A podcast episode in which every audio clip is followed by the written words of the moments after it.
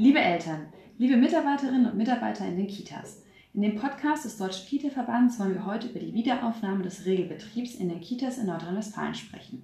Die Wiederaufnahme startet am Montag, den 17. August. Mein Gesprächspartner ist Klaus Brehm, Vorsitzender des Deutschen Kita-Verbands in Nordrhein-Westfalen und selbst Vater zweier Kinder und Großvater zweier Enkelkinder. Außerdem ist Klaus Brehm Geschäftsführer des Kita-Trägers Kinderhut in Essen. Mein Name ist Laura Schulz und ich führe für den Podcast des Deutschen Kita-Verbandes heute das Interview.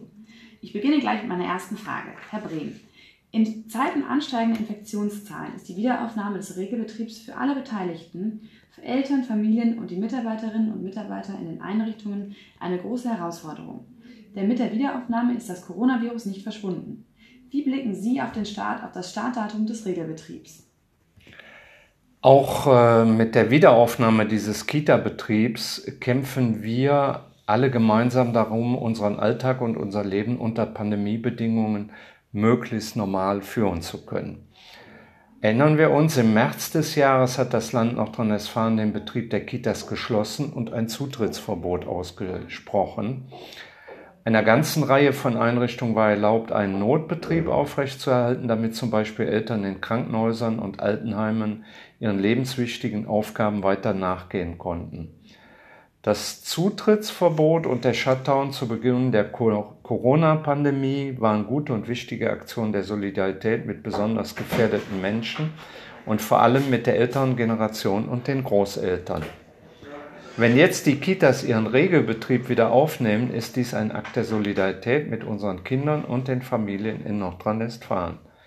Unsere Kita-Kinder haben nicht nur über längere Zeit auf ihre Freunde und die Gruppe in der Kita verzichten müssen, mit dem Kita-Leben fehlte ihnen auch ein Teil des Milieus, das den Kindern neben der Familie Impulse der Bildung und Entwicklung gibt.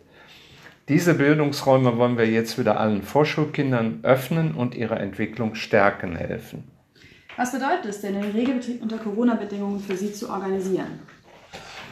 Es kommt jetzt vor allem auf uns als Erwachsene an, inwieweit es uns gelingt, den Regelbetrieb der Kitas zu organisieren und ihn unserer nächsten Generation ohne Einschränkungen anzubieten.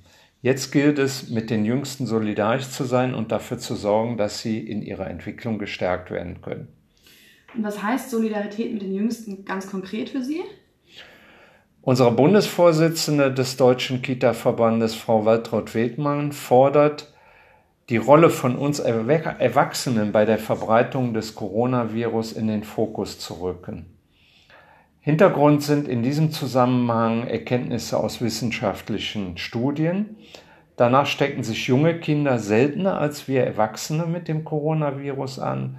Die Untersuchungen zeigen auch, dass infizierte Kinder, anders als zum Beispiel bei einer Grippe, so gut wie gar nicht andere Kinder anstecken und auch viel seltener Erwachsene anstecken. Kinder erkranken im Fall einer eigenen Infektion seltener an Covid-19 und wenn, ist der Verlauf meistens milder. Ein besonderes Ansteckungsrisiko geht dagegen von uns Erwachsenen aus, von Menschen, die zum Beispiel aus Risikogebieten zurückkommen oder die sich auf privaten Feiern oder Partys oder in Großveranstaltungen versammeln und dort anstecken.